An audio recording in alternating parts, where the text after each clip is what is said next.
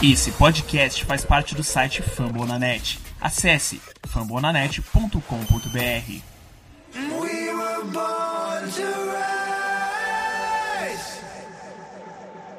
We were born to rise. So what you know about sacrifice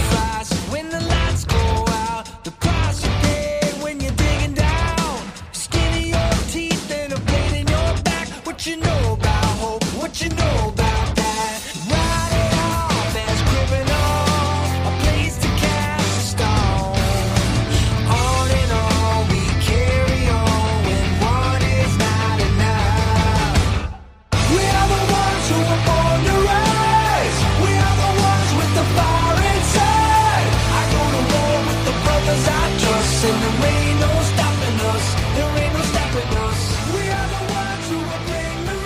go, here we go, Brownies. Bem-vindos a mais um episódio do Downpound BR Cash. Eu sou Eber Barros e estou aqui mais uma vez com o nosso amigo Robert para trazer mais novidades sobre a franquia de Cleveland Browns.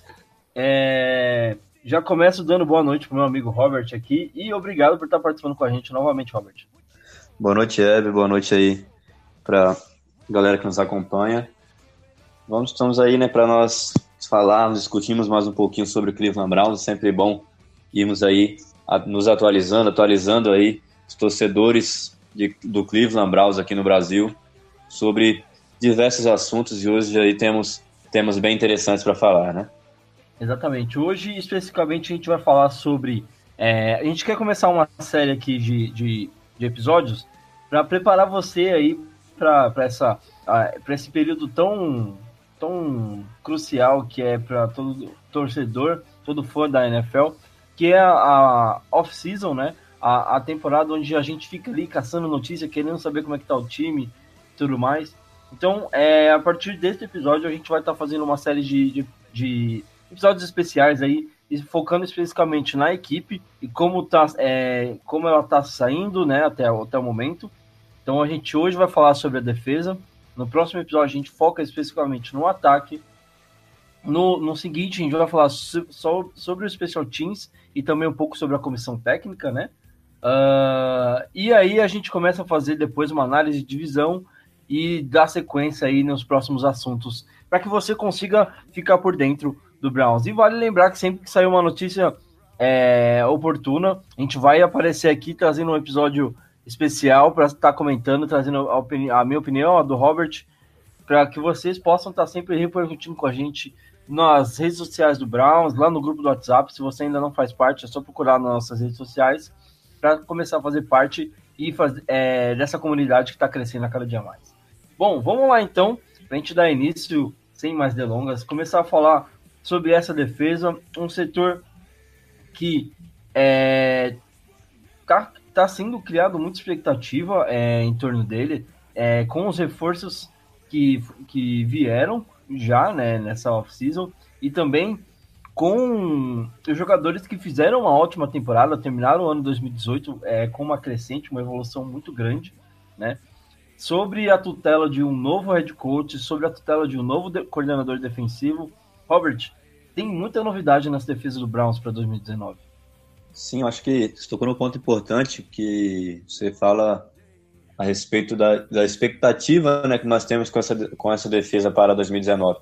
E eu acho que muitas das vezes essa expectativa ela tá até um pouco freada devido à qualidade dos nossos ou não freada, até um pouco ofuscada devido à qualidade dos nossos jogadores de ataque, né, que o Browns aí adquiriu o Odell Beckham Jr., fazia essa parceria com o Landry, etc. Ou seja, todo mundo esperando muito do ataque do Browns e muitas vezes não fala tanto da defesa, que, que é uma defesa bem forte. Se você pegar nome a nome aí no draft também, que nós lançamos aí o episódio, quem não acompanhou ainda tá lá no Favoranet, o episódio 23, falando sobre os jogadores escolhidos.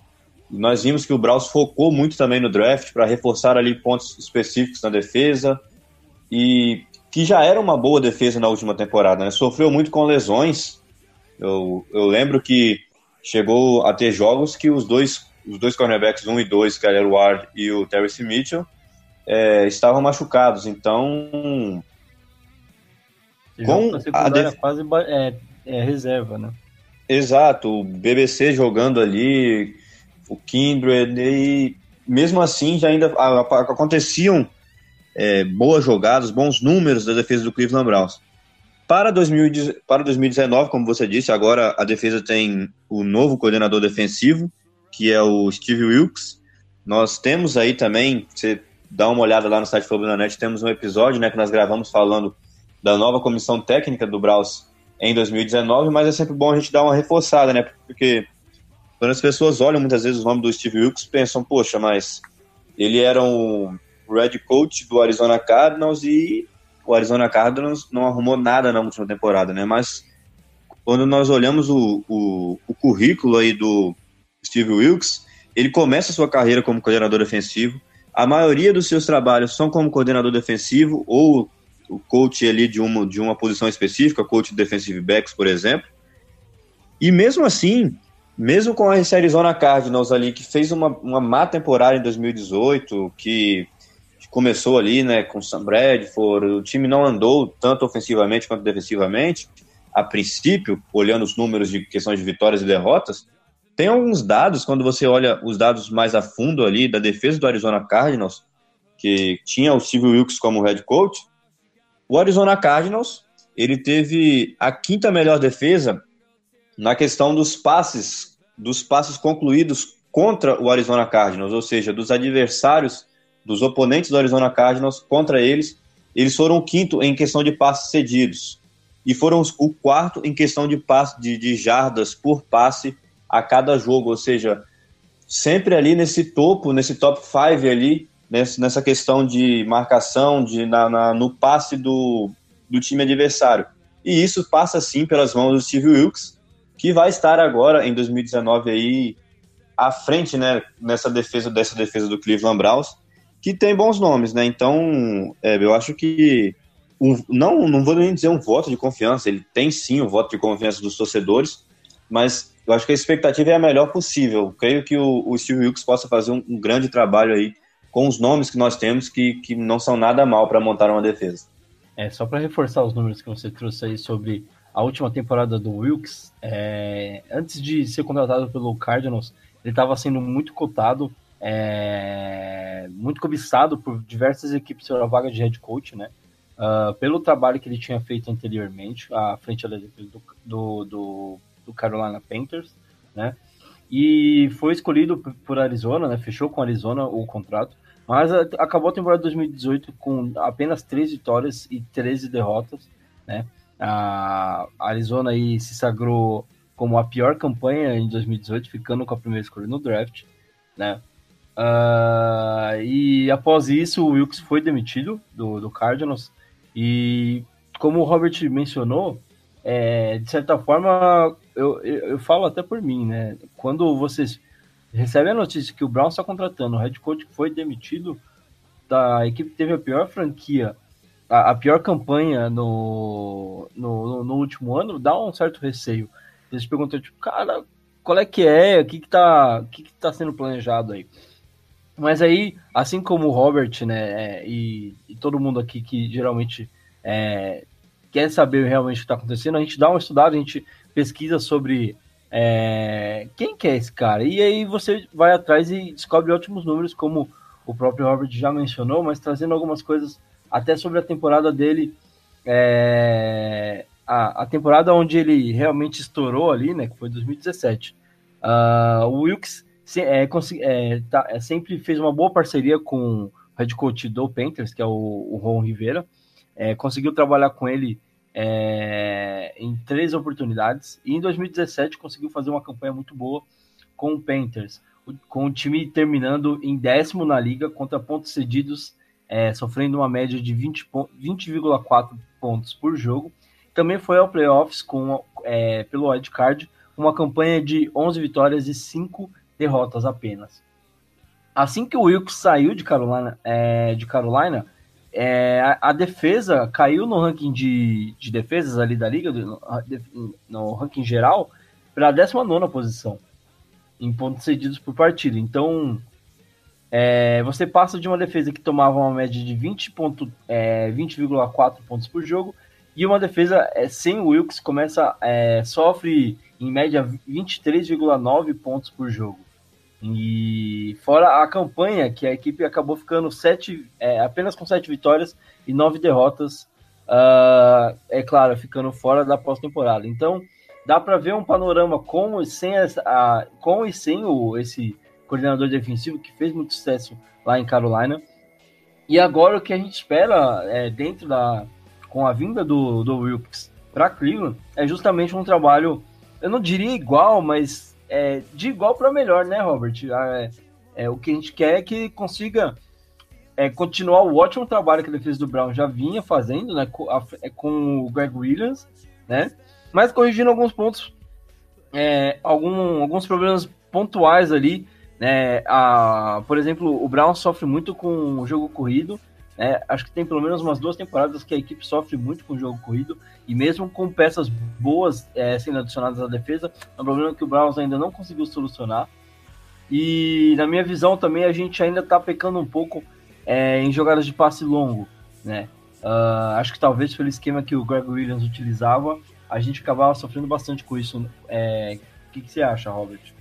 É, com certeza, a questão do, dos passes longos aí que você citou, que a defesa do Browns, principalmente em 2018, né, acabou sofrendo muito com isso. Eu me lembro de um jogo, me recordo de um jogo contra os Steelers, que até aconteceram ali, né, inflações da, do ataque dos Steelers no início do lance, e acho que contra o Kansas City também, mas não, não tira o fato do, da, daquele passe de daquele passe super distante, passes longos, numa terceira para 10, terceira para 8, você tomar um passe de 20, 30 jardas e aceitar isso aí, realmente não desce direito, né? E é um ponto que o Steve Wilkes tem que corrigir. E creio que isso, como você citou, é sim pelo fato de como jogava a defesa do, do, Williams, do Greg Williams no Cleveland Browns, né? Que era uma defesa bem agressiva, que forçava bastante turnovers, que estava sempre ali no, no homem a homem, tentando colocar um quinto homem ali para fazer pressão ao quarterback, adiantando sempre assim, as suas linhas, então acabava meio que ficando exposto, ou seja, um pequeno deslize já vocês não tinham uma cobertura e uh, acabava sofrendo, cedendo aí esses passos longos. A questão do, do jogo corrido também é com certeza um ponto a se corrigir. E mais o importante é que nós sabemos que nós temos bons nomes para isso, né? Temos bons jogadores, já tínhamos bons jogadores nessas posições e agora conseguimos reforçar ainda mais. Então, Acho que o, o Steve Wilkes deve corrigir isso aí. E como você falou, né, cara, torcer para que ele faça um trabalho de igual para melhor do que ele fez no Carolina Panthers, no Carolina Panthers em 2000 e nas três passagens deles, né, lá de 2012 a 2017 praticamente. Na última ele foi assistente de head coach e coordenador defensivo. Então, você citou bem, acho que se, se tem alguns pontos para corrigir, os dois mais notórios são esses. Eu citaria mais mesmo a questão do jogo corrido. Eu acho que a questão dos passes longos cedidos. no jogo corrido no, no ano passado, até no, nos jogos contra os Steelers mesmo, ou pegar até o, o, o, último jogo da temporada contra o Ravens, que o. Tudo bem que era uma, aquela coisa de QB novato, que traz uma coisa diferente para a liga, mas o Browns é, demorou muito para conseguir parar o jogo corrido contra os Steelers no primeiro jogo, contra o James Conner. Conseguiu fazer bastante TD. É, o, o, o, próprio. Me fugiu o nome do, o, do rapaz, o quarterback do Ravens. O Lamar, o Lamar Jackson. É, demorou bastante para conseguir neutralizar, achar alguma coisa que consegue, conseguisse parar o cara, porque todo mundo sabia que ele era muito bom correndo, mas muito ruim passando né? E o Browns demorou um pouquinho para conseguir achar um esquema que conseguisse neutralizar isso, né? Uh, aí teve vários outros jogos que a gente sofreu muito com, com corrida. É, inclusive no jogo contra o Jets a gente sofreu o touchdown do incrível Isaiah Crowell, né? Que depois fez toda aquela palhaçada. Né? Enfim. Mas eu acredito na melhora da, desse problema, é, até como você citou, Robert, pelas peças que foram trazidas, né? é, reforçou bastante ali o front seven do, do, do, de Cleveland, né? Você trouxe, se você traz aí o Sheldon Richardson, você traz o um Olivier Vernon, você traz é, peças que vão juntar ali com o que você já tinha, com Larry Job, Miles Garrett, e os linebackers do Browns ali que já, já estavam, junto com as adições que vieram do, do draft, eu acho que você tem um ótimo conjunto. A gente vai falar é, mais à frente, posição por posição, mas só para a gente terminar esse panorama geral aqui, eu acho que já é um, um cenário que deixa uma expectativa muito boa para que esse problema seja corrigido, né? Com certeza. É. Nós, a gente simplesmente olha e vê que bons jogadores ali já, já tem, já, já tinham, na verdade, né? Chegaram mais ainda com um bom cara para coordenar essa defesa.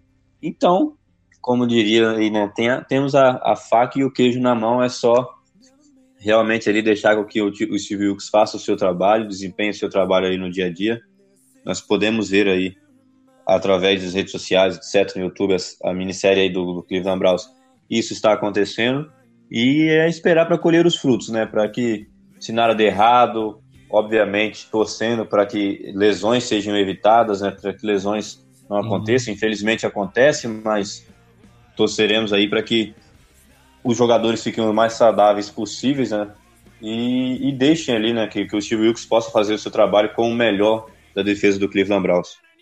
Então, aproveitando esse gancho que você é, puxou aí sobre o, o, a, o, episódio do Building the Browns que rolou nessa última semana, é, falando especificamente sobre o, o minicamp e toda essa parte de preparação que rolou aí no mês de junho, é, abril, junho, né? Uh, esse episódio está muito bacana. Se você ainda não teve a oportunidade de assistir, é, tenta procurar aí já no YouTube do Browns. É, é, um, como é uma série produzida pelo próprio Cleveland Browns, é, fica disponível lá no YouTube para você assistir. É muito boa, de verdade. Não é um Hard Knocks da vida, como a gente ficou mal acostumado no ano passado, né? Mas traz é o que a gente tem de mais próximo dos bastidores ali do Browns, né? É, então é, é, bem bacana. E nesse episódio específico, é, é, é, é, falado muito sobre a defesa, sobre o trabalho que tem sido feito na defesa, é, como essa defesa está tá reagindo bem a essas mudanças que estão acontecendo.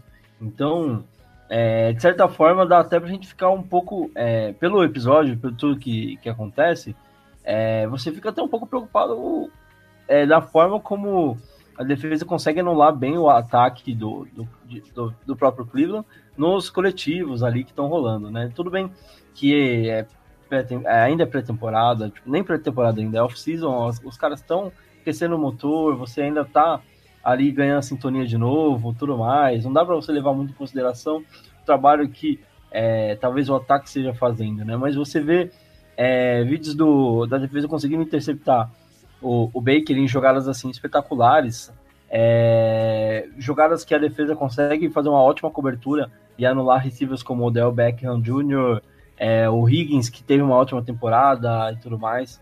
Uh, então, é um ótimo trabalho, principalmente do, dos novos, das novas peças, né? Eles focam bastante. É, tem uma entrevista que o Denzel Ward é, traz nesse episódio falando que nessa segunda temporada dele ele já está se sentindo muito mais à vontade é, com os companheiros, né? E também dentro da, da franquia em si. É, aquele receio de, de não vai dar certo, é, posso acabar virando um bust e tudo mais. Ele passou já, ele já teve uma temporada, já sentiu como é, e ele, ele diz que se sente mais à vontade já para poder desempenhar o melhor, é, o melhor jogo que ele possa oferecer para a franquia.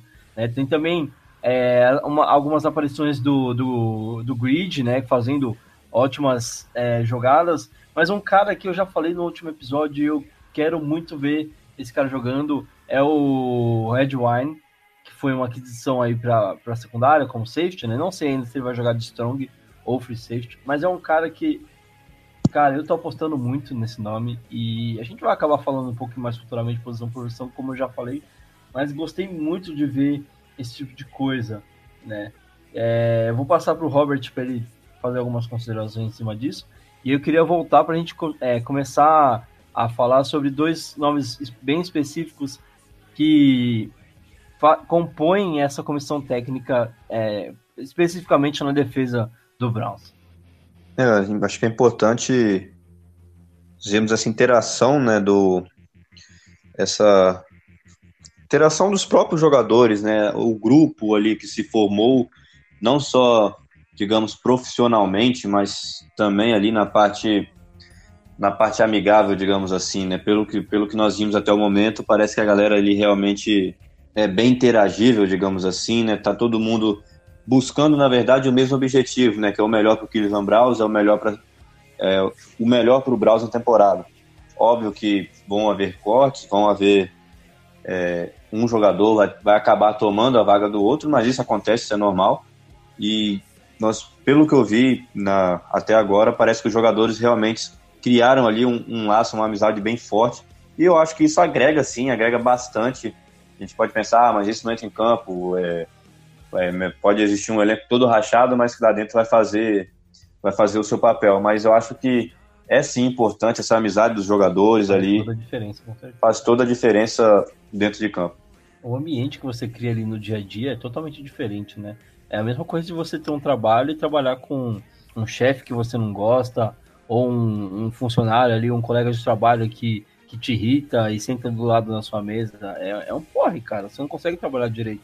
A sua produção, ela acaba ficando minada justamente por causa dessas coisas, né?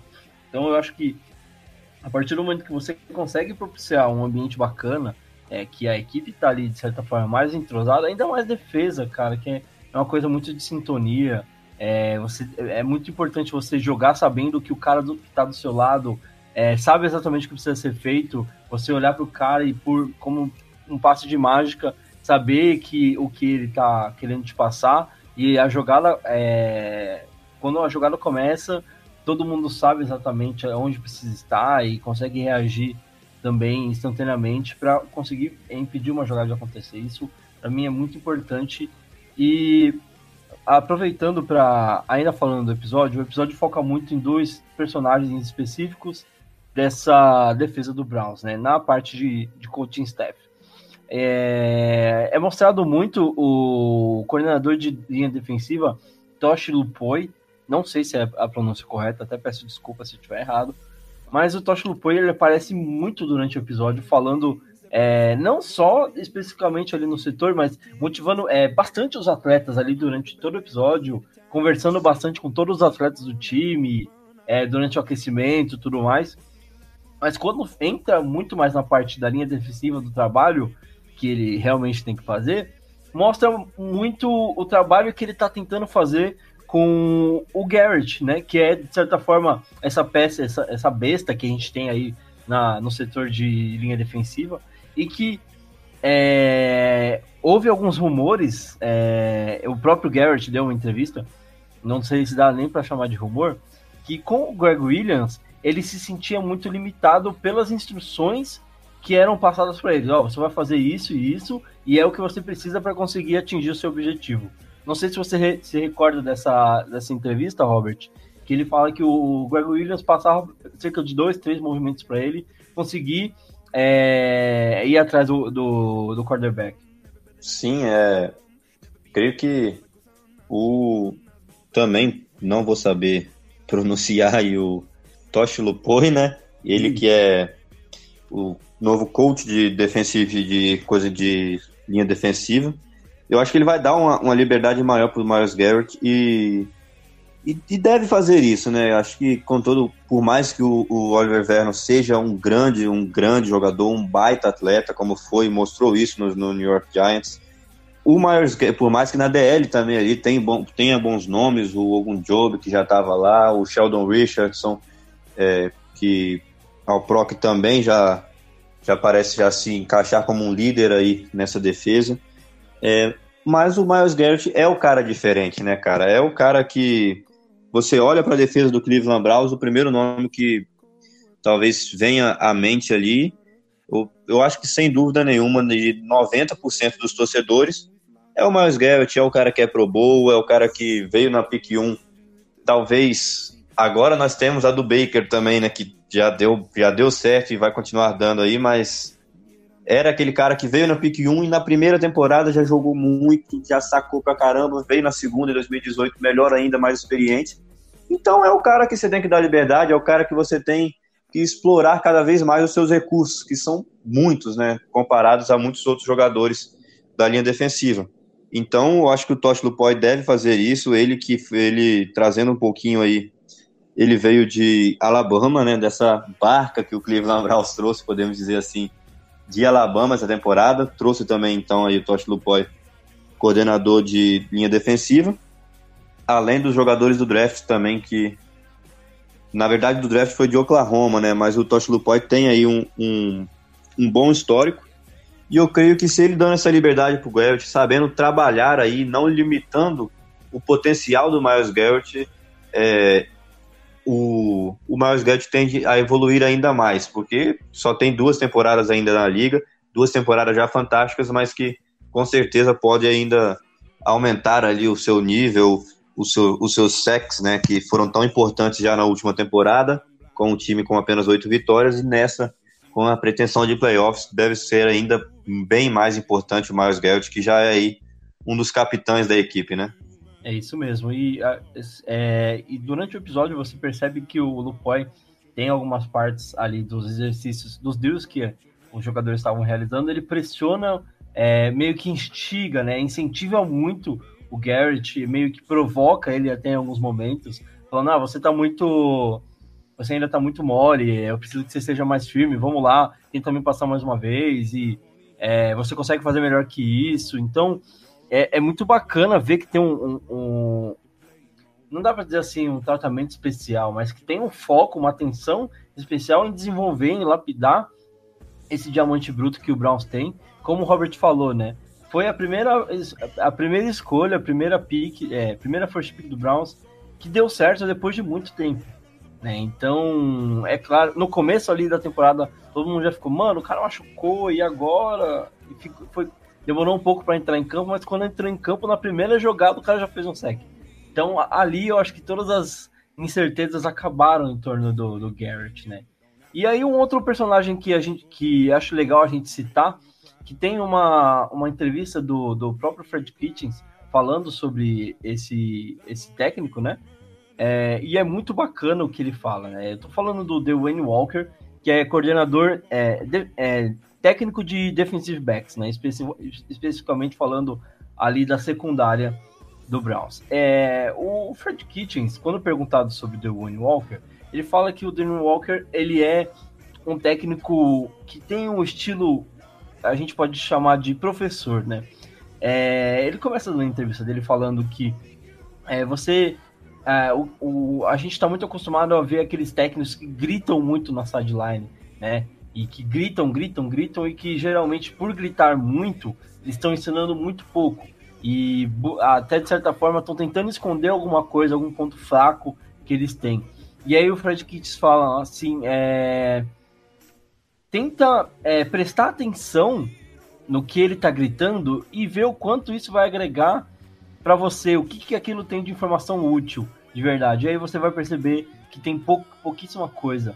E aí você vai. Aí ele coloca essa coisa como. É, a ideia de um técnico não é gritar, não é, não é toda hora gritando que você vai conseguir impor e colocar alguma coisa para os jogadores, mas sim ensinando, que é, ele fala assim, no final do dia, todos nós somos apenas professores, e esses jogadores estão aqui para serem ensinados, para que eles possam ser cada dia melhor. E ele fala que o Dwayne Walker é exatamente esse tipo de cara consegue ensinar muito bem os, os jogadores ali. E aí começa a mostrar alguns vídeos do, do Daniel Walker durante o treino, ensinando e incentivando ali a galera durante os coletivos e tudo mais. Dá para ver que é um trabalho muito bacana que ele está fazendo com essa secundária do Browns e eu estou muito empolgado, até pelos vídeos, pelo, pelo que a defesa está mostrando ali é, no, nos coletivos e tudo mais, em, em versus em campo contra é, com o shoulder pad e tudo mais, já aí na pré-temporada, Robert. Sim, o Daniel Walker, que é, já estava aí né, no Cleveland Browns, está no Browns desde 2017. A outras, teve algumas outras experiências já como coordenador, como coordenador ali de defensive, dos treinos, coach de defensive backs na própria NFL, no, no, New England Play, no New England Patriots, de 98 a 2000, no Giants, 2002, 2003, no Washington Redskins, 2004, 2005. Depois passou também pelo Jaguars, 2013 a 2016.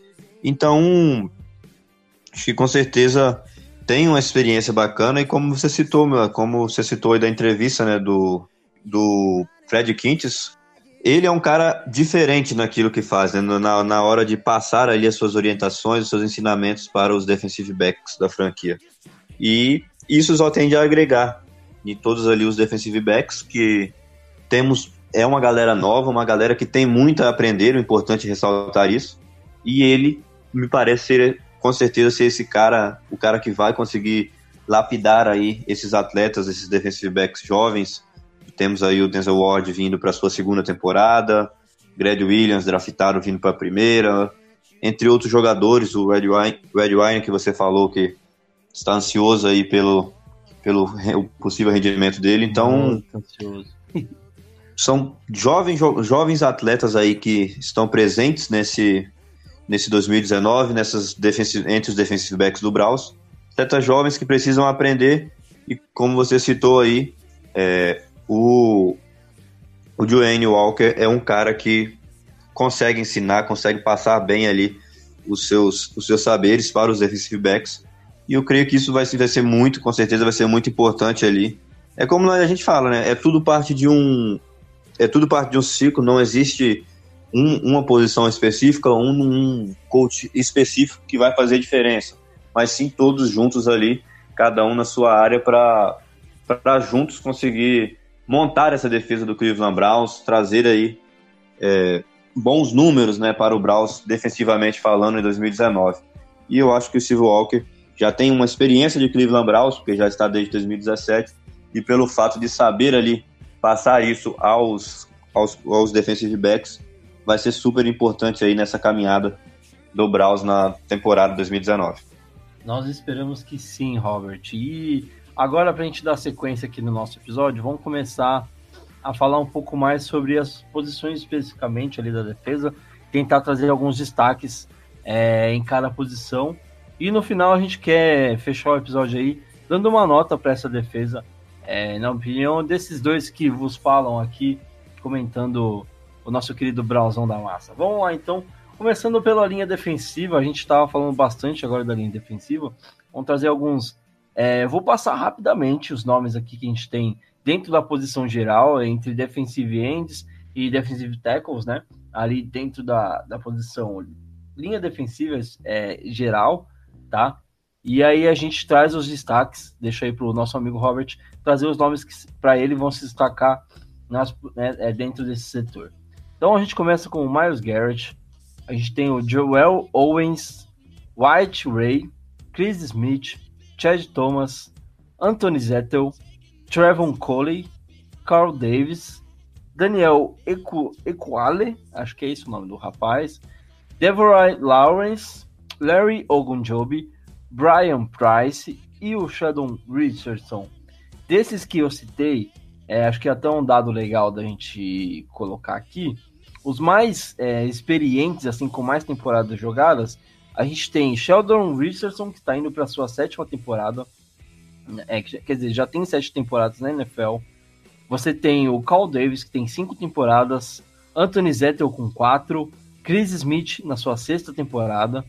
E o. É, desses, acho que são os mais experientes. Depois a gente tem o Ogun Job e o próprio Miles Garrett com três temporadas, mas todos começaram dentro do Browns, então estão indo para sua terceira temporada na equipe. Robert, para você, desses nomes que eu citei dentro desse setor de linha defensiva, quais são os nomes que você destaca? Cara, acho que sobre a DL, eu sinceramente eu creio que a, é obviamente não a princípio não existem ali surpresa quanto aos quatro que devem jogar, né? Os dois ali da os dois abertos, os dois dados centrais ali, os defensive tackles, que devem ser aí o Miles Garrett, o Oliver Vernon, o Sheldon Richardson e o Leo Ogunjobi. É importante destacar que desse quarteto aí, que eu acho que assim como a maioria dos torcedores do Browns, vai ser o que mais vão ter mais snaps ali da linha defensiva. E nesse quarteto aí, apenas o Ogunjobi não é pro bowl ainda, né? Do resto, todos já são, o Miles Garrett, o Oliver Vernon, o Sheldon Richardson. E mesmo assim, o que não é, que é o caso do Ogun Job, tem se mostrado um baita jogador para o Cleveland Browns, né? Para um cara que não foi ali uma, uma pique de primeiro, de segundo round, então tá rendendo muito e quem sabe ele possa alcançar isso, possa alcançar, eh, ter experiência também ao lado do, do Sheldon Richardson, né? Como você já trouxe, tá se trazendo, tá se tornando um líder ali dessa defesa. O Sheldon Richardson foi, foi Pro Bowl em 2014.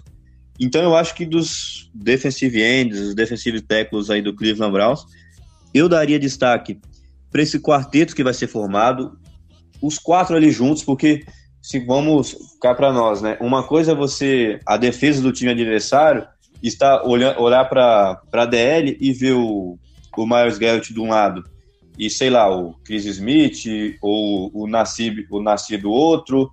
E outra coisa é você olhar e ver o Myers Garrett de um lado, que é Pro Bowl, que é um cara pick 1, first pick, e olhar do outro lado, você tem o Oliver Vernon, que é Pro Bowl, que é um baita jogador também. Então você tem duas preocupações e isso com certeza vai, vai pesar aí na, na, na mente dos, dos coaches adversários, dos red coaches adversários do Cleveland Browns. Então acho que eu espero bastante realmente dessa DL. E dos quatro, exceção os quatro, se tiver algum nome aí que eu, que eu acho que, que possa aparecer, quem sabe, nenhum outro snap, que possa ser importante nessa linha, eu citaria dessa vez o nome do, do Chad Thomas, que ele acabou, digamos assim, não teve muitas oportunidades né, em 2018. Ele que foi uma pique de terceiro round do Browns 2018. E a gente sabe que o, o John Dawson não costuma jogar essas piques de terceiro round fora, não. Então eu acho que ele tem sim bastante coisa para mostrar. E vamos ver, né? Se ele tiver essa oportunidade, vamos ver aí, principalmente nos jogos de pré-temporada, talvez tenha mais snaps, é o cara que, exceção aos quatro que eu acho que vão fazer um grande trabalho nessa temporada, o Chet Thomas é um cara que eu queria ver se eu pudesse escolher um para entrar ali um pouquinho mais, mas é, felizmente, na verdade, né, nós temos ali já dois defensivientes top de linha para atazanar aí o, os ataques adversários. É, só para a gente colocar aqui, é, o Robert acabou citando o nome do Olivier Vernon. Na lista que a gente está usando aqui como referência, o Vernon está citado como outside linebacker, né? Talvez até pelo, pela posição de origem que ele veio do, como ele estava sendo usado lá em Nova York, né? Ele jogou antes assim, né? Então, é, eu acho que aqui na lista ainda puxaram ele como outside linebacker, até por isso eu não mencionei ele aqui nessa lista de defensivo, mas como o Robert mencionou, é muito provável, eu diria que é até pouco provável que ele jogue como outside linebacker e muito mais provável que ele seja jogado ali para esse esquema, até por causa do, do sistema que o Brown joga, vai jogar, né? Pretende jogar, que entra com mais pessoas, é, tem um, um front seven diferente, né? O Browns costuma jogar ali, se eu não me engano, no 4-3, né, Robert? É... Isso, o Browns costuma jogar com os dois defensive tackles e os defensive ends abertos. O Giants não jogava assim, por isso que o, o Vernon jogava aberto ali na linha de linebacks. Então, é exatamente isso. E por isso que ah, é muito provável que o Vernon seja jogado ali para defensive end, é, fazendo oposição é, do Miles Garrett ali, deixando dois, dois monstrinhos ali na corrente, prontos para pegar o quarterback adversário. Bom, é, só para passar a minha opinião também, eu concordo com esse quarteto que o Robert mencionou. É, a expectativa é muito grande em torno dessa dupla específica, Miles Garrett e Olivier Vernon. Quando rolou a trade do Vernon, eu lembro que existia muito buzz é, na, na, rolando no, nos bastidores da liga sobre essa dupla que estava sendo formada. E aí, se não fosse suficiente, o Browns ainda vai atrás do Sheldon Richardson, monta é, junto com o Larry Ogunjobi, que já estava fazendo um ótimo trabalho, é, monta um, um, quarteto sensacional ali, pra, pra até pra, pra, pensando em rotação e tudo mais. Eu acho que vai ser uma coisa sensacional de ver em campo e, rapaz, é, é dá até um brilho nos olhos aqui, vai ser bem bacana. O Chad Thomas, como o Robert mencionou, eu acho que existe muita expectativa para que ele consiga é, começar a jogar, né? Não sei se por falta de oportunidade, não sei se não está conseguindo mostrar é, o suficiente para ter uma oportunidade, fica aí a, a nossa dúvida. Né? A gente não tem muito, muita novidade sobre o que ele tem feito nos treinos, mas é, o que dá para falar é que existe essa, essa expectativa em cima dele para que ele comece a produzir. Né? Até como o Robert falou, é, foi uma escolha alta, é uma escolha que é, não dá para você jogar fora. E a gente acredita que se ainda tá lá no elenco, é porque, de certa forma, a galera ainda confia que ele pode entregar alguma coisa. Né? Uh, vamos seguir então, Robert. Vamos falar agora dos linebackers. É, vou fazer novamente, citar toda a listinha de linebackers que a gente tem aqui. E depois a gente traz os nomes que acreditamos que irão se destacar, tá certo? Uh, vale citar aqui dentro da, da posição de linebackers, até para ajudar aí você que está começando essa temporada ou ainda está conhecendo um pouco mais sobre o futebol americano, citar todas as posições que existem dentro desse setor, né? Então, você tem os linebackers, uh, os outside linebackers, que, como o próprio nome diz, jogam mais abertos dentro do campo, e você tem os middle linebackers, geralmente fazem a posição central ali, são geralmente os caras que comandam essa defesa, né? Então, uh, vamos começar aqui pelo nome do Genar Avery, um nome que teve uma temporada muito bacana no último ano, tem crescido muito dentro desse, desse elenco do Browns, e é um cara que a gente espera que tenha mais snaps aí nessa temporada. Na sequência, Christian Kirksey, que é, tem, teve uma lesão aí no final da temporada, tá terminando de se recuperar. Provavelmente já deve estar tá novinho em folha para o início do training camp aí. A Darius Taylor, Olivier Vernon, que a gente citou aí já, né, é, tá na lista como outside linebacker, mas provavelmente vai ser jogador para defensive end. Joe Schubert, o Schub, que é uma estrela dessa defesa do Browns aí. Ray Ray Armstrong, Willie Harvey, Antônio Anthony Stubbs, Sione Tak, draftado nesse último draft. Mac Wilson, também draftado nesse último draft. É, Dedrick, segundo Young. E é, é, são esses que compõem a lista de linebackers do Browns nessa é, para essa off-season até o momento, né? E aí, citando a, os mais experientes aí, você tem Olivier Vernon, que a gente está citando ele aqui, justamente porque ele está dentro do setor, tá? Então ele tem tá indo para sua oitava temporada. Aí você tem o Ray Ray Armstrong indo para sua sétima temporada. Confesso que eu não sabia que ele era tão experiente assim. Uh, você tem o Kirksey, que está indo para sua sexta temporada na NFL. E aí na sequência você tem o Adarius Taylor com cinco temporadas e o Schubert indo para sua quarta temporada na NFL. Robert, quem que são os nomes aí na posição de linebacker que para você vão se destacar em 2019?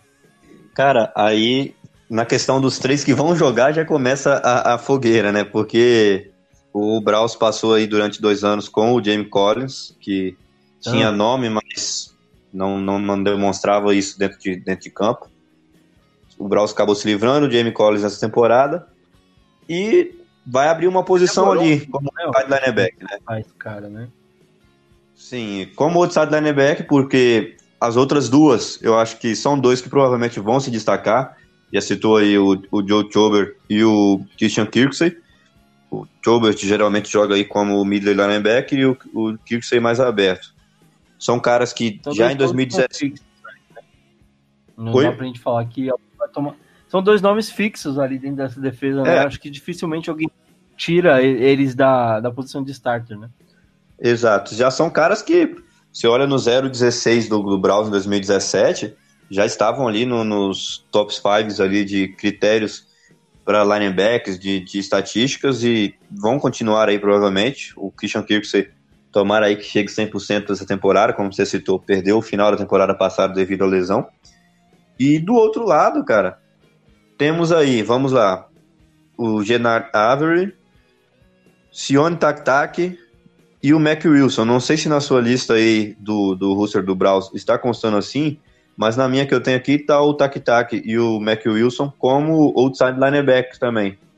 É, então. Só como linebackers.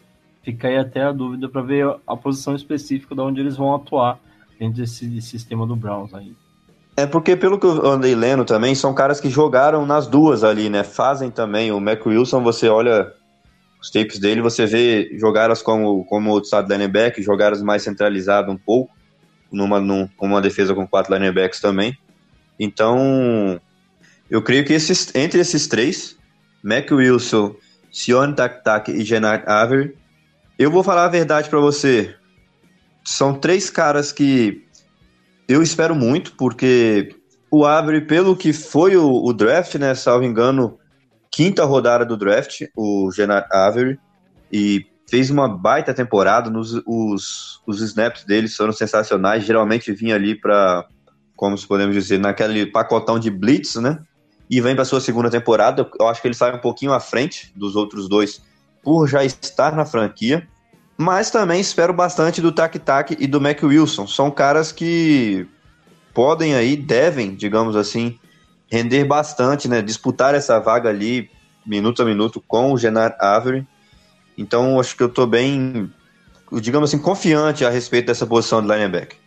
É, eu, eu acompanho o seu raciocínio, Robert. Acho que é, você tem dois nomes fixos ali, o Schubert e o Kirsey, são os donos das, das posições.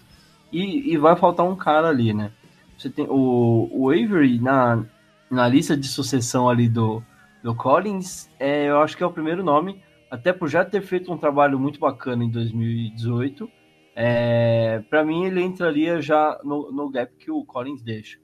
Uh, mas a gente precisa ver é, como é que vai ser esse, é, adotado esse sistema dentro do. O que, que, que, que vai ser, a, qual a melhor peça vai ser é, colocada ali, né? Então, para mim, o nome do Avery seria o primeiro, mas você teve a adição de duas boas peças, que é o Tac Tac e, e também o Mac Wilson, uh, ali na posição de linebacker, que podem, é, de certa forma, é, dar mais, mais emoção a essa briga pela última posição de linebackers da equipe de Cleveland Browns, é, do Cleveland Browns, né? Uh, então, para mim, é, você tem duas posições definidas e uma em aberta que vai ficar aí. Mas o, o que é importante a gente mencionar até, com ótimos nomes assim dentro dessa posição de linebacker, é, é da mesma forma como a gente falou na posição de, de defensive line, é, você tem ótimas peças para fazer uma rotação muito boa, né? Você, é, ao mesmo tempo que você tem três ótimos titulares, você tem ótimas peças para entrar e conseguir manter ali o nível de jogo, né? Sem perder muito o que a gente acabou sofrendo bastante na, na última temporada, que a peça que entrava fazer rotação é, geralmente não conseguia é, ficar ali à altura, não conseguia é, cobrir a posição da forma como a, o cara que saiu fazia, né? Então, isso é uma coisa que preocupava bastante. E agora, vendo esses nomes, tendo esse, esse pessoal do, do Rooster, é, eu acho que já dá uma certa tranquilidade. É claro que uma coisa é a gente ver nomes, ver no papel e tudo mais, outra coisa é em campo mas eu acho que já dá para ter um pouquinho mais de tranquilidade aí pro torcedor de Cleveland Browns. Uh, a gente avança então agora para falar sobre a posição de é, da secundária especificamente, né? Vou começar falando dos é, vou citar dentro da posição de secundária os cornerbacks e os defensive backs, né? Os safeties ali mais, é, mais ao fundo do campo para você que está se situando aí então é, cornerbacks geralmente jogam nas pontas, né? Marcando os wide receivers. E aí você tem def os defensive backs. É, aqui na posição tá como defensive back, mas uh, são os safeties, né? São os caras que ficam mais ao fundo do campo, protegendo é, jogadas de passe longo e, e tudo mais. Bom, uh, então começando aqui a nossa lista, a gente tem Justin Burris, Philip Gaines, Donnie Lewis, que, está machucado, vale citar aqui. Tudo que aparecer aqui de observação já vou colocar é, para vocês saberem. O Donnie Lewis está como questionável para o início do training camp. A gente segue Terrence Mitchell, um ótimo nome que fez aí dupla com o Denzel Ward na última temporada fez uma ótima dupla, tendo ótimas atuações aí. Quando ficou machucado, fez muita falta para essa equipe do Cleveland. É, e muito bacana ver ele voltando. Lindsey Pipkins, Tavier, Tavier Thomas, Denzel Ward, Hulk aí, que tá vindo para sua segunda temporada, com uma expectativa ainda maior do, do, trabalho que ele vai fazer depois de uma ótima temporada enfrentando os desafios que teve. Uh, Grid Williams, que é o Hulk, foi adaptado esse ano pela equipe de Cleveland, é, que está com uma expectativa muito alta, foi aí a primeira escolha do, da franquia e já veio com ótimas recomendações. O tape dele é muito bom e dentro dos treinamentos que rolaram até agora está se destacando muito, sendo muito elogiado aí pela comissão técnica do Browns. Aí você tem o TJ Carey, que também está machucado. É, não é uma lesão séria, mas ele está como questionável aí para o início do training camp também. Uh, na sequência, é, você tem o Javonte Jean, GT Hassel, Robert Jackson, ó, oh, o seu xará aí, Robert. Jermaine Pounder, Sheldrick Redwine, meu menino de ouro, aposto nele. Se eu tivesse ficha para apostar na Las Vegas, Las Vegas, eu colocaria no Redwine. E aí a gente, é, os últimos dois nomes é o TG Sunco e o Jermaine Whitehead, é, um outro bom nome que o Browns trouxe aqui. E nessa lista eu tô sentindo falta do do safety que veio do, do Steelers, o Morgan Burnett. Não sei por que, que ele não tá mencionado nessa lista aqui. Na minha aparece aqui. É, então, nessa lista que eu peguei ele não foi mencionado, mas então é, fica aí a adição do Morgan Burnett, safety que veio de é, Pittsburgh, de Pittsburgh, na verdade, né? Opa, desculpa. Robert, seus nomes é, que dá pra gente destacar aqui.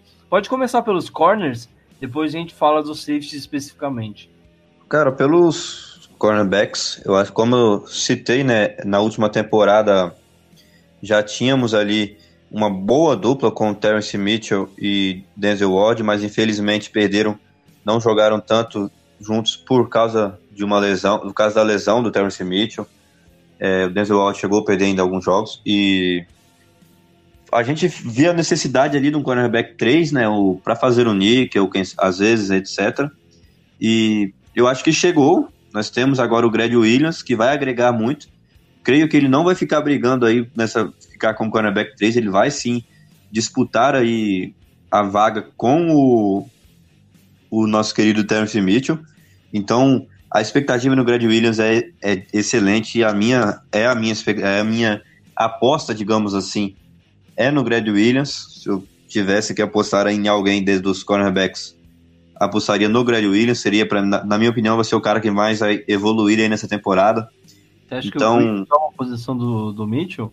Cara, eu, eu tenho essa expectativa. Que a partir do, dos, dos jogos da pré-temporada, como vai, vai, vão, vão acontecendo, ele. Talvez, com certeza, pela fato da experiência do Terry Mitchell, ele inicia a temporada ali só que eu realmente vejo com muito, mas muito bons olhos é, a qualidade e a habilidade do Greg Williams. Tanto que chega a ser estranho a gente ter draftado ele na, na pick 14 do segundo round, né? Porque era um cara que. Que era pra estar ali nas primeiras, né? Exato, era um cara que, ok, por mais que ah, você colocasse talvez um ou outro linebacker à frente dele, mas ele com certeza estaria ali no, no top 3 e sem dever nada para os cornerbacks que saíram à frente dele. Acabou caindo, muitas pessoas citam problemas extracampos, mas analisando a parte dentro de campo do que ele rendeu no college, eu acho que ele seria, na minha opinião, a dupla ideal com o Denzel Ward aí. Mas dos cornerbacks, para mim, o que eu mais aposto é no, após o Denzel Ward, claro, é no, no, no Greg Williams, junto com o Terry Mitchell aí. Não confio tanto no no Philip Gaines, não confio tanto nele. Tem é, o TJ Carey que. No passado ele não correspondeu mesmo, né? Tem o TJ Carey que jogou também o ano passado, né? E eu acho que foi até importante na partir do momento que a gente perdeu o Terry Smith. Então é um cara para ficarmos de olho. E é o que a gente fala, né, cara? Posição de, de cornerback não existe essa de vai ter os dois ali e só eles vão jogar. Vai ter muitos snaps aí que o TJ Kevin vai ter chance, que a princípio, se o Greg Williams for o cornerback 3, vai ter muita chance de jogar também. Eu acho que esses quatro nomes aí são os que eu destaco aí na, nessa linha de cornerbacks, dando ênfase aí para o Denzel Ward, que vem para sua segunda temporada, e para o desenvolvimento, além do Denzel Ward, também do, do Greg Williams, draftado aí na pick 14 do segundo round pelo Browns. Olha, Roberteira, na... eu vou só discordar um pouquinho nessa questão eu acho que o Grid vai sentar um pouquinho no banco, pelo menos até um, uma boa parte da temporada, porque o Terence Mitchell teve uma ótima temporada de 2018, não fosse pela lesão, além do fato de experiência, está vindo para o seu sexto ano é, aí dentro da NFL, mas é, é uma coisa muito assim, não dá pra dizer que é ruim, porque nunca vai ser ruim você ter um Hulk como o Grid Williams aí na, é, como imediato, mas eu acho que é, quero muito ver como que essa, o, o Wilkes vai fazer para armar é, para armar essa defesa, né? Talvez trazer o, o Terrence Mitchell ali para níquel e jogar o grid para a posição do Ezra Ward, ou colocar o grid como níquel e deixar manter o Terrence Mitchell ali como como ponta, né? Uh, mas as possibilidades são enormes aí. É, o, o que eu acho que é importante, e aí eu concordo totalmente contigo, é ter bons nomes. Na posição de cornerback ainda, que é uma posição dentro da... Tudo bem que a gente agora tem a, a saída do Antônio Brown para outra, é, outra divisão, né? até para outra... É, uma franquia é, até distância assim de, de do, do, Browns enfrentar, não vai ser uma coisa que vai ser acontecer todo ano, é, mas você ainda tem muitos bons receivers dentro da nossa divisão. Você tem uma divisão com receivers muito, é, muito, bem, muito bem colocados ali no ranking é, geral dentro da NFL. Você tem uma divisão muito física falando é, dentro é, dessa coisa do ataque, você tem ataques muito físicos. Eu acho que a defesa do Browns sofreu muito com isso nas últimas temporadas, de não conseguir bater de frente com ataques, justamente porque era muito fraca na questão física. Então, contra jogo corrido, sempre estava perdendo. É, numa jogada, às vezes, até é, um, um, screen, alguma outra coisa assim, a gente sempre tomava muito, muitas jardas, sempre cedia muitas jardas. Então, é muito legal ver essa posição específica de, de cornerbacks reforçada com ótimos nomes, para que a gente possa ficar tranquilo, é, conseguir assistir um jogo. É claro que a emoção vai estar sempre ali, porque nosso coração está sempre batendo mais forte quando é o Browns em campo, mas de certa forma a gente fica um pouco mais tranquilo, né, Robert? Exato, como você falou, a gente tem fortes recebedores aí dentro da divisão, no próprio Steelers, né? Que mesmo com a saída do Antônio Brown, você tem o, o, o Julie Smith, que é um grande recebedor também, é muito bom, então tem que ficar esperto, tem que ter um, tem que estar tá ligado em cima dele o jogo inteiro. É, o James Washington, né, que dos Steelers, que foi draftado em 2018, era um bom prospecto, mas acabou não tendo tanta chance assim, né? Porque você tinha o Antônio Brown, você tinha o, o Juju Smith, não, não recebeu tantas bolas assim. E além dos receivers do, do Bengals, o, o próprio Ravens, né, que nesse, nesse draft draftou na, no primeiro round o Marquise Brown, que é um baita recebedor também. Então, temos que estar ligados. E como você citou, né, temos bons nomes para isso, temos nomes suficientes para não ter medo, assim, digamos assim, de, de, nenhum receiver da liga, né? Ter, uma coisa é ter precaução, ou seja, ficar esperto, ficar ligado para não tomar aí corridas longas, não ceder não ceder é, muitas jardas aí para os receivers adversários. Então, eu acho que mesmo nessa questão de ah, quem joga ou quem não joga, é, bons nomes, como os cornerbacks, como os defensive backs no geral, o Cleveland tem. Então tem tudo para fazermos aí um grande trabalho, especificamente falando sobre a marcação ali nas jogadas aéreas. Beleza, então agora falando especificamente dos safeties, Robert, quero só fazer uma última correção. Nessa lista que eu trouxe aqui também, a gente não mencionou, não tem a menção do Demar Demarius Randall, que é talvez um dos principais nomes aí nessa secundária do Browns. Teve uma ótima temporada, é, dá, dá para dizer até uma temporada de redenção, né? Porque ele veio do, de Green Bay muito questionado por é, não estar tá conseguindo ter boas atuações, mas em Cleveland é um cara que se achou e se tornou um nome muito forte dentro dessa secundária do Browns, né? E aí já peço até para você deixar aí seus comentários sobre os nossos safeties. Com certeza o Demar Randall é um líder aí já dessa defesa, né, do Cleveland Browns. Ele que muitas vezes, ah, mas no, no, nos Packers não, não jogou muita coisa, a turma não estava gostando dele lá. Só que quando você analisa, é, ele que foi escolha de primeiro round, né, em 2015 pelos Packers, o Demarius Randall estava jogando nos Packers como como cornerback. E era uma posição que nós víamos dificuldade neles. Inclusive, é, teve alguns snaps de alguns jogos do Cleveland Browns em 2018 que ele acabou jogando ali como cornerback alguns snaps, devido naquela época de lesão do Terrence Mitchell, de algum outro jogo que o Denzel Ward ficou fora. é, ele acabou jogando ali como cornerback e o BBC entrava como free safety. Então, e a gente via a dificuldade dele em jogar como cornerback, mas quando se trata da posição dele, que é free safety, ele realmente é um monstro. Jogou demais essa temporada, interceptou aí o, a, o, o Big Ben nos jogos contra os Steelers. Então, realmente é. Bengals, né? Que ele leva a bola pro, pro Rio Jackson tudo mais. Exato. Então, ele é um líder ali dessa, dessa, dos defensive backs do Browns. Talvez o maior líder seja o Demarius Randall. É, o Browns, né, como você já citou ali, tem, ele vai jogar o Demarius Randall de um lado como free safety e do outro lado como safety. É, como safety. O, a lacuna deixada pelo Jabril Peppers, né, que foi trocado para o Giants. Exato. Quem que nesse... E Robert? Até o ano passado a gente tinha nessa certeza e agora a gente estamos tá nessa dúvida né, de quem joga. O Browns trouxe aí o Morgan Burnett, é, strong safety, que veio do o, strong, o Morgan Burnett, que veio dos Steelers, ele jogou nos Steelers em 2018, mas que fez praticamente toda a carreira no Packers de 2010 e 2017. Foi um cara de terceiro round que foi que venceu lá, que levou, faturou o Super Bowl com o Green Bay Packers. É um nome interessante, é um jogador de 30 anos de idade, já é um cara experiente desde 2010 né, na liga. É um cara que entra ali realmente para fazer essa disputa. Outro cara que o Browns trouxe nessa off-season aí na Free Agency foi o Eric Murray. Perdão, o Eric Murray não foi na Free Agency, né? Ele foi numa troca, se não me engano, com o, o Ogba. Na ele aqui também, né? Já valeu pela adição aí, Robert. Exato. O, o Eric Murray é um cara também experiente, que já experiente no sentido de já teve três temporadas na liga, no Kansas City Chiefs, e, e entra fazer essa busca. Além dele, ele é um cara de 25 anos, o Eric Murray. Além dele, a gente confunde muitas vezes com o Barry, né, que era o Eric Barry, que estava disponível também na Free Agency, mas não acabou vindo para o, para o Cleveland Browns. Além dele, tem o, o queridinho aí do, do Heber, o Sheldrick Redwine, draftado aí. Muito.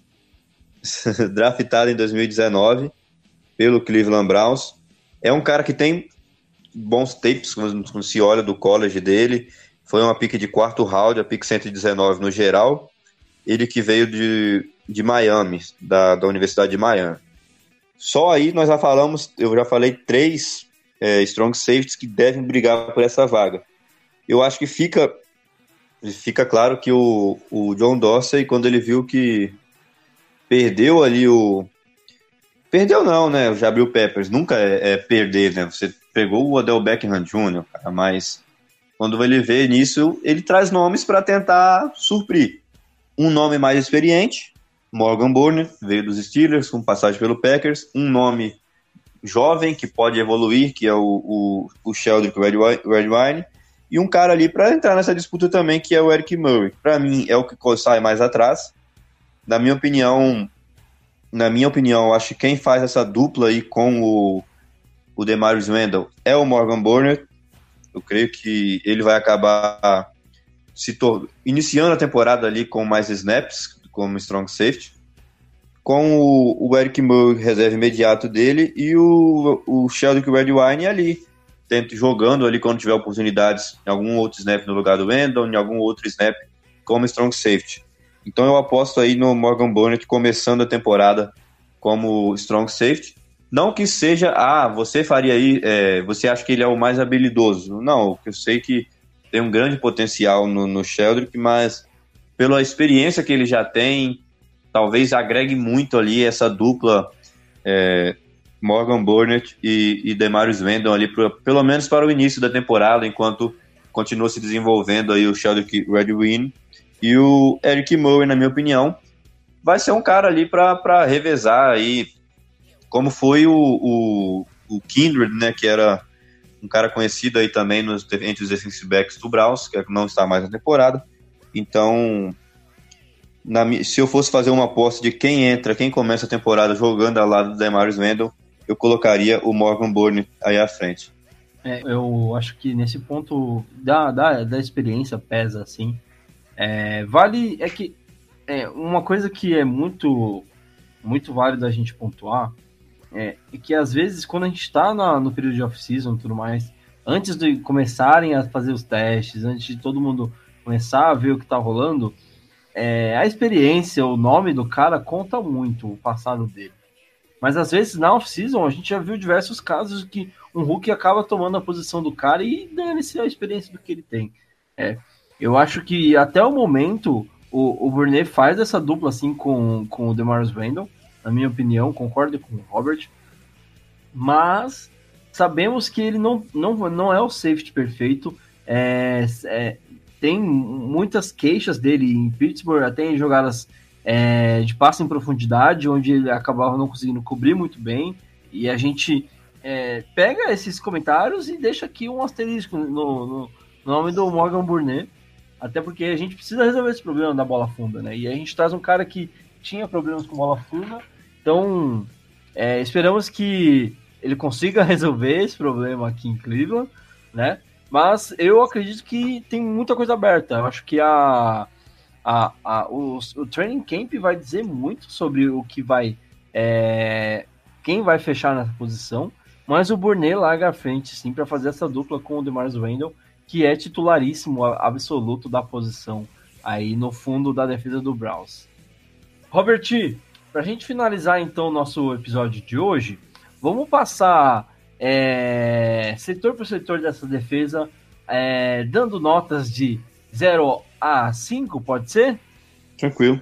De 0 a 5, então, as notas para cada setor dessa defesa do Browns, e depois de 0 a 5 para a defesa no geral. Fechado? Beleza. Vamos embora então. Defensive line, de 0 a 5, Robert, qual é a sua nota?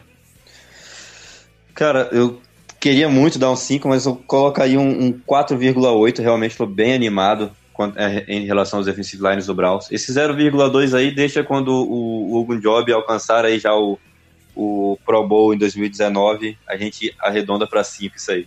Olha, cara, eu vou deixar minha nota ali em 4,3, porque eu acredito que o papel, o, a expectativa e tudo que você pode ter como positivo tá ali. Mas ainda não em campo. Não tem a parte da química, você ainda não tem a parte do jogo. Então ainda quero segurar um pouco essa emoção. É... E a... antes de dar essa nota 4,5, 4,8, como você é, pontuou também, eu acho que é, eu quero ver em campo. Quero ver em campo como vai funcionar Garrett e, e Vernon, é, com o Richardson e algum job ali no meio. Quero ver como é que vai ser é, essa DL é, em campo antes de dar a minha nota final. Por enquanto, deixo 4,3 aí para essa linha defensiva. Vamos avançar então. Linebackers, Robert, qual é a sua nota? 0 a 5. Eu coloco 4,2, eu deixo aí dois pontos pelo, pelo, pelo Kirksey, dois pontos pelo Schobert, mas ainda um 0,2 pro, pro outro lado, porque ainda está essa indecisão, né? Quem joga.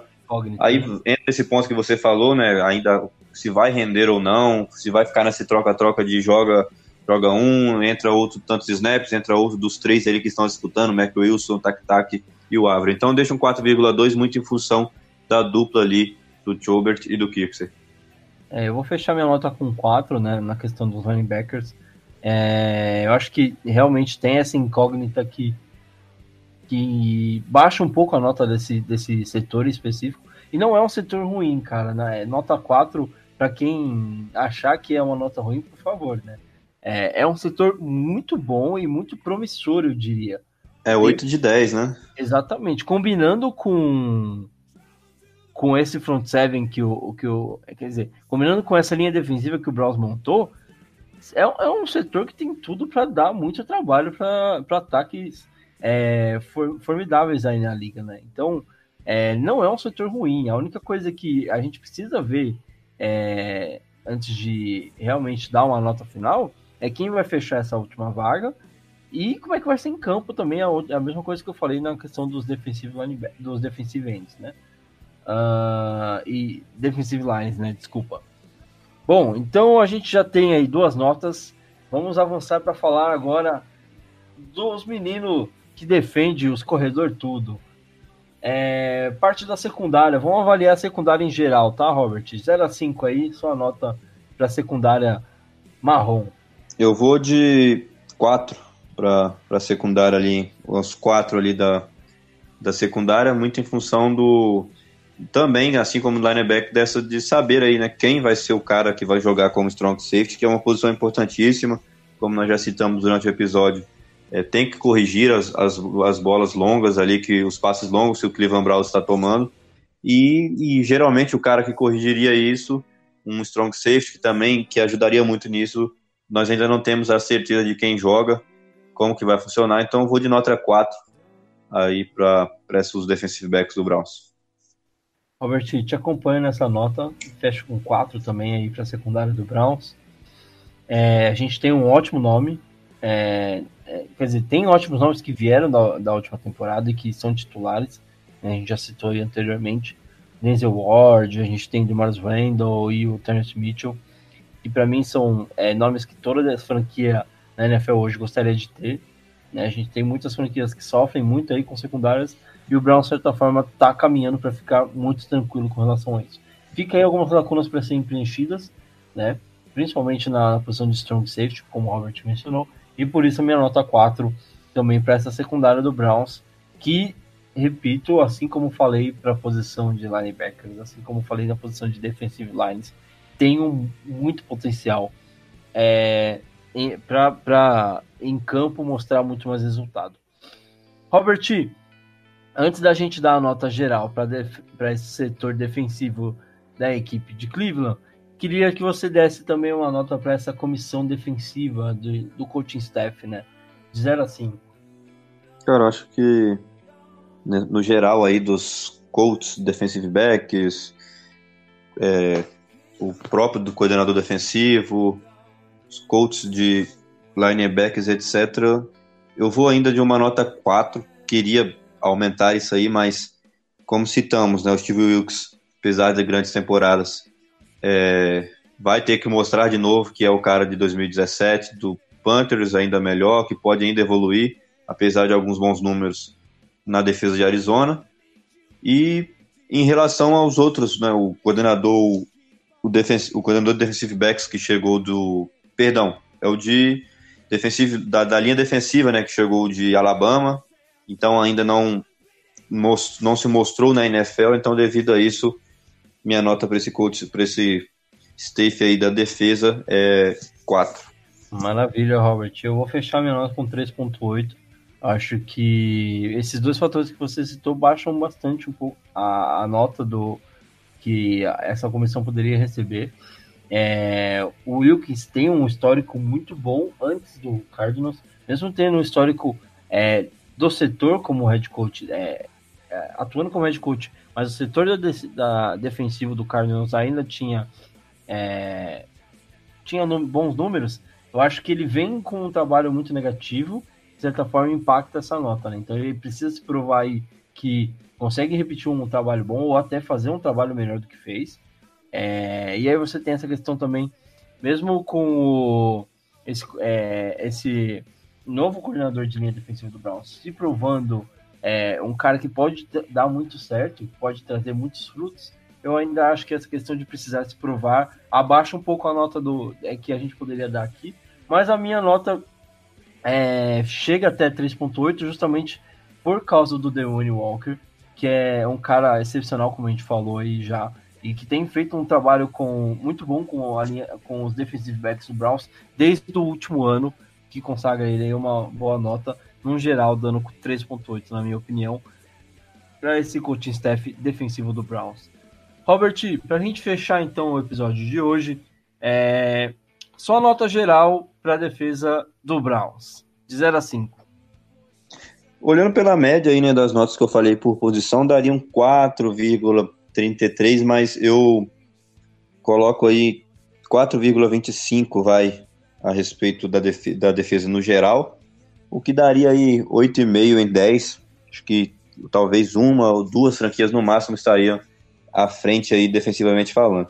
Mas obviamente, como você citou, né, a gente fala isso baseado no papel até então nos números desses jogadores nas últimas temporadas. Vamos ver como que vai render em campo, né? Pode ainda superar as nossas expectativas. Tomara que seja isso que, que venha a ocorrer. Tá certo, eu concordo bastante com o que você falou. É, eu vou fechar minha nota ali em 4.10, 4.15. É bem próximo da que você mencionou. É, eu acho que essa questão das lacunas que ainda precisam ser preenchidas, das provas que a gente precisa é, desses setores em campo, é, deixam essa nota ali, é, ali como eu mencionei, 4.10, 4.15. Assim que a gente tiver essas primeiras amostras, eu acho que essa nota tem tudo para melhorar, chegando muito próximo de beirar ali um 4.9, 5, dependendo do desempenho em campo, né? É, mas assim como o Robert falou, eu acho que a nossa defesa é, não fica é, muito atrás de, das melhores defesas aí que a gente tem na liga hoje. É, já conversei com diversos amigos que acompanham outras equipes e o que a gente recebe de feedback é que essa defesa do Browns preocupa muitos setores ofensivos aí ao redor da liga e provavelmente vai dar muito orgulho para todos os torcedores do Browns. Certo, Robert? Com certeza, acho que deve, no papel já, já é muito boa e em campo pode encaixar e render ainda mais. É, pela nota que eu dei, creio que talvez a defesa do Browns, a princípio, no papel ainda no início, para começo da temporada, fique atrás da defesa do Bears, ali, quem sabe, do Minnesota, que montou uma boa defesa para, essa temporada, mas não, como já disse durante o episódio, né, Browns não tem que, que ter medo de defesa de ataque ou defesa nenhuma, e sim, no máximo, precaução, porque o Browns tem sim um, um baita time para 2019 e esperamos aí que com um bom trabalho do Steve Wilkes essa defesa possa render aí o esperado, que até mais do que o esperado, né? Porque nomes, bons nomes, essa defesa tem jogadores Pro Bowl, ao Pro aí que podem agregar muito, no, a, até influenciar no desenvolvimento dos jovens atletas que também tem muito potencial. Então as expectativas são as melhores possíveis com a defesa do Browns para 2019. Robert, uma última pergunta antes da gente encerrar o episódio. É, para os nossos amigos que gostam aí de jogar fantasy, a gente sabe que a defesa do Brown geralmente não era muito recomendada, pelo menos nos últimos dois anos aí na liga. No último ano foi até bem, mas em 2019 você recomendaria aí para quem ainda tá já está começando a planejar seu time, as escolhas da, que vão fazer no draft da, da, das suas ligas de fantasy. A defesa do Browns é uma defesa é, recomendável para deixar ele como titular? Cara, com certeza. Eu acho que aí realmente sem. Eu acho que se você pega em 2017 e alguém fala, pô, pode escalar, aí seria uma questão bem clubista, mas quando você olha 2019, os nomes da defesa do Cleveland Browns, é porque, ah, fala uma defesa, então, se não for do Browns, é óbvio que seria do Chicago Bears, mas nem todo mundo vai conseguir, vai colocar a defesa do Bears em jogo, etc. Então, creio que a defesa do Cleveland Browns, por ser uma defesa não tão escalada nos últimos fantasy, deve pode ser algo bem, bem atrativo aí para a galera que, que gosta aí do, do fantasy da NFL. Tá certo então, Robert. Até o que a gente fala do. Quando a gente fala de fantasy e a defesa geralmente é um setor que você escolhe, não dá. É, tem muito. É, são poucos fantasies, na verdade, que, que a galera mais joga, que tem aquela coisa de você escolher posição por, por posição na defesa. Os mais comuns, você escolhe apenas o, o setor defesa e special teams, né? Eu acho que é, acompanha a opinião do Robert, eu acho que a defesa do Browns com certeza pode ajudar o seu time nessa temporada 2019 na sua liga de fantasy. Robert, é, abro o espaço agora para suas considerações finais antes da gente encerrar o nosso episódio de hoje.